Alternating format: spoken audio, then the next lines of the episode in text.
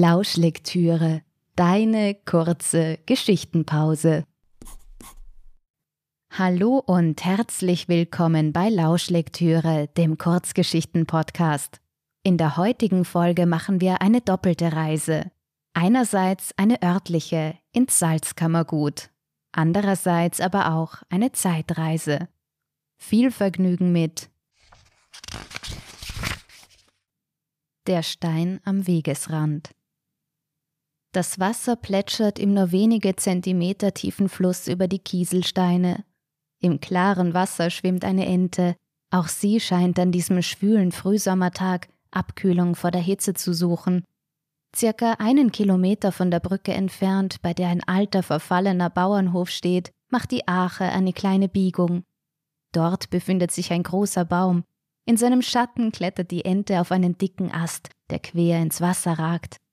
Die Wanderer, die hier vorbeikommen, machen ein Foto von dem farbenreichen Erpel, dessen Gefieder sogar im Schatten schimmert.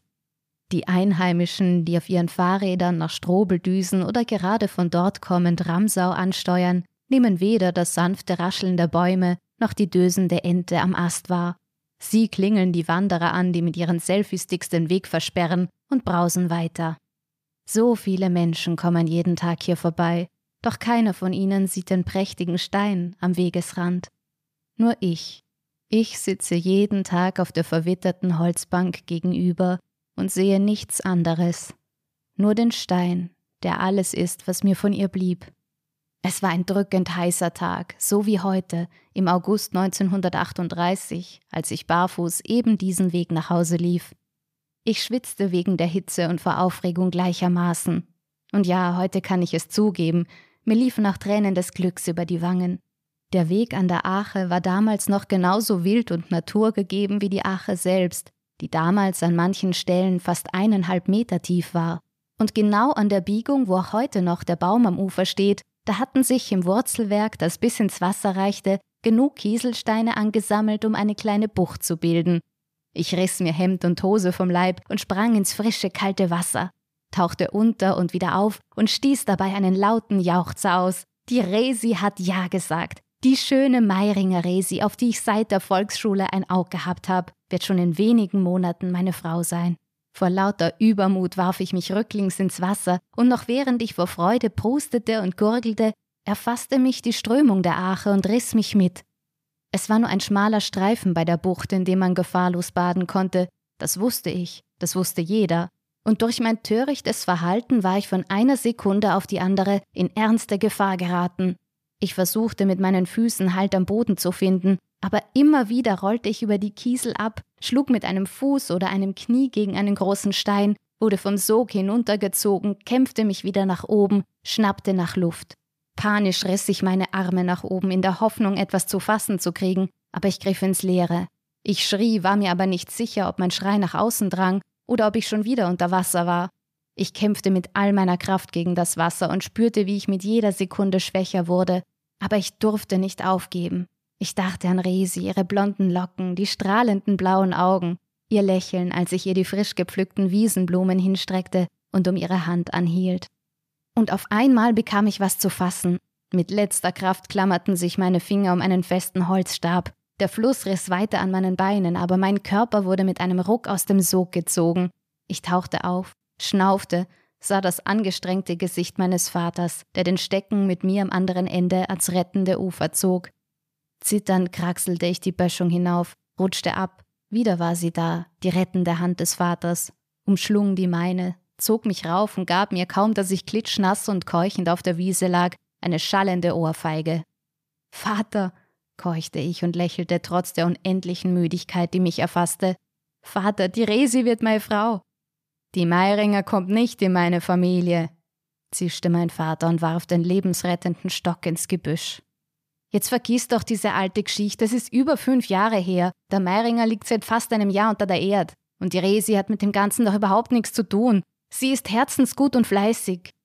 Aber wenn mein Vater einmal Nein gesagt hatte, dann blieb er auch bei seinem Nein. Die Verlobung wurde offiziell aufgelöst. Der Liebe zwischen der Resi und mir tat dies freilich keinen Abbruch. Wir trafen uns weiterhin jeden Tag, schworen uns ewige Liebe und Treue und schmiedeten Pläne, nach Salzburg zu gehen, um dort unser gemeinsames Leben zu führen. Im Wald versteckten wir eine Metalldose, und jeden Monat legten wir beide unser Erspartes da hinein, das Startkapital für unser Leben zu zweit. Oder besser gesagt, zu dritt. Denn die Resi konnte und wollte ihre geliebte Mutter nicht alleine am alten Hof zurücklassen, den die beiden Frauen nur mit Mühe und Not vor dem Verfall bewahren konnten. Nach ein paar Monaten kam Resi aufgelöst zu unserem Versteck. Der Schoberfranz hat um meine Hand angehalten und die Mutter will, dass ich Ja sag. Sie meint, dass bald der Krieg kommt und da soll ich schauen, dass ich vorher unter die Hauben komme. Ich strich Resi die Tränen aus dem Gesicht und grub unsere Dose aus, zählte. Es war noch immer viel zu wenig. Wieder strömten die Tränen über Resis Wangen. Ich hielt sie in meinen Armen und erzählte ihr zur Beruhigung von Salzburg und dem Haus, das wir dort haben werden, das Haus, das wir in stundenlangen Gesprächen gemeinsam geplant hatten und schon bald aus echten Steinen aufbauen würden. Am nächsten Morgen ging ich zu Resis Mutter und versuchte sie umzustimmen. Die alte Meiringer saß ganz in Schwarz vor dem verfallenen Kuhstall und rupfte ein mageres Händel. Geduldig hörte sie sich meine Rede an, seufzte ein paar Mal, dann sagte sie leise, aber bestimmt Der Schober Franz ist der Sohn vom Bürgermeister. So wird der Resi nix passieren. Trotzig protestierte ich, erzählte ihr von all den Dummheiten, die der Schober Franz Jahr ein Jahr aus beging, aber die Meiringer blieb still, nur der Hahn stieß ein paar einsame Krächzer aus und der Wind trug leise die Schluchzer von der Resi über den Hof. Das ist nur, weil er der Sohn vom Bürgermeister ist. Aber ich werde deiner Mutter schon noch beweisen, dass auf mich mehr Verlass ist, sagte ich zur Resi, bevor ich ging. Aber wie nur? Wie? flüsterte sie kaum hörbar und sah mich mit verweinten Augen an. Der Gedanke, ihr helfen zu wollen, aber es nicht zu können, zerriss mir fast das Herz. Grübelnd trottete ich nach Hause. Neben mir toste die Ache, die wie jedes Jahr um diese Zeit von der Schneeschmelze fast doppelt so viel Wasser führte. Mir kam vor, sie würde meine Hoffnung mit sich reißen. Zu Hause trat ich betrübt in die Stube. Es war merkwürdig still. Mein Vater saß im Herrgottswinkel, seine Augen glänzten, und die Mutter stand beim Herd, knetete mit ihren Händen die Schürze und seufzte. Mein Bub. Am Esstisch lag ein Brief. Schon von weitem leuchteten mir der Reichsadler und das Hakenkreuz entgegen. Mit klammen Fingern griff ich nach dem Papier. In diesem Moment verstand ich es. Die alte Meiringer hat recht. Mit dem Franz wird der Resi nix passieren. Und von allen Dingen auf der Welt war mir eins doch das Wichtigste, dass es der Resi gut geht. Heirat den Franz, sagte ich ihr also bei unserem nächsten Treffen, und bis zum heutigen Tag bereue ich jedes einzelne Wort, das ich damals sprach. Es ist zum Bessern, bei ihm bist du versorgt, mit mir hast du nur Kummer und Sorg, wenn was ist. Ich will den Franz nicht, schluchzte Resi. Ihr schmächtiger Körper zitterte. Ich muss an die Front, Resi. Sie wischte sich die Tränen aus dem Gesicht und sah mich mit festem Blick an. Ich warte auf dich. Und ich spar weiter und leg jeden Groschen in unsere Dose. Ich komm wahrscheinlich nicht wieder. Fest drückte ich ihre Hand. Ich hab dich trotzdem lieb, Resal, werd ich immer haben. Aber du musst jetzt tun, was das Beste für dich ist. Und das ist der Franz. Meine Stimme versagte. Der Gedanke, dass sie schon bald in den Armen des buckligen, holzbeinigen Franz liegen würde, nahm mir die Luft zum Atmen. Resi drückte sich an mich, aber ich schob sie weg.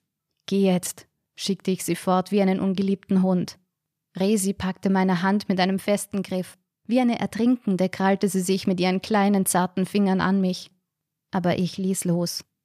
Das Einzige, was von unserem gemeinsamen Traum blieb, ist ein Stein, der Stein, der am Wegesrand steht, wo die Ache eine Biegung macht. Zur Erinnerung an ein junges Mädchen, das sich an dieser Stelle im April 1939 aus unglücklicher Liebe das Leben nahm. Es ist Marmor mit goldener Gravur, bezahlt mit dem Geld aus unserer Dose. Das war die zehnte Episode von Lauschlektüre, dem Kurzgeschichten-Podcast. Wenn du gerne mehr über mich oder meine Arbeit erfahren möchtest, schau gerne auf meine Website www.tinapfeifer.com.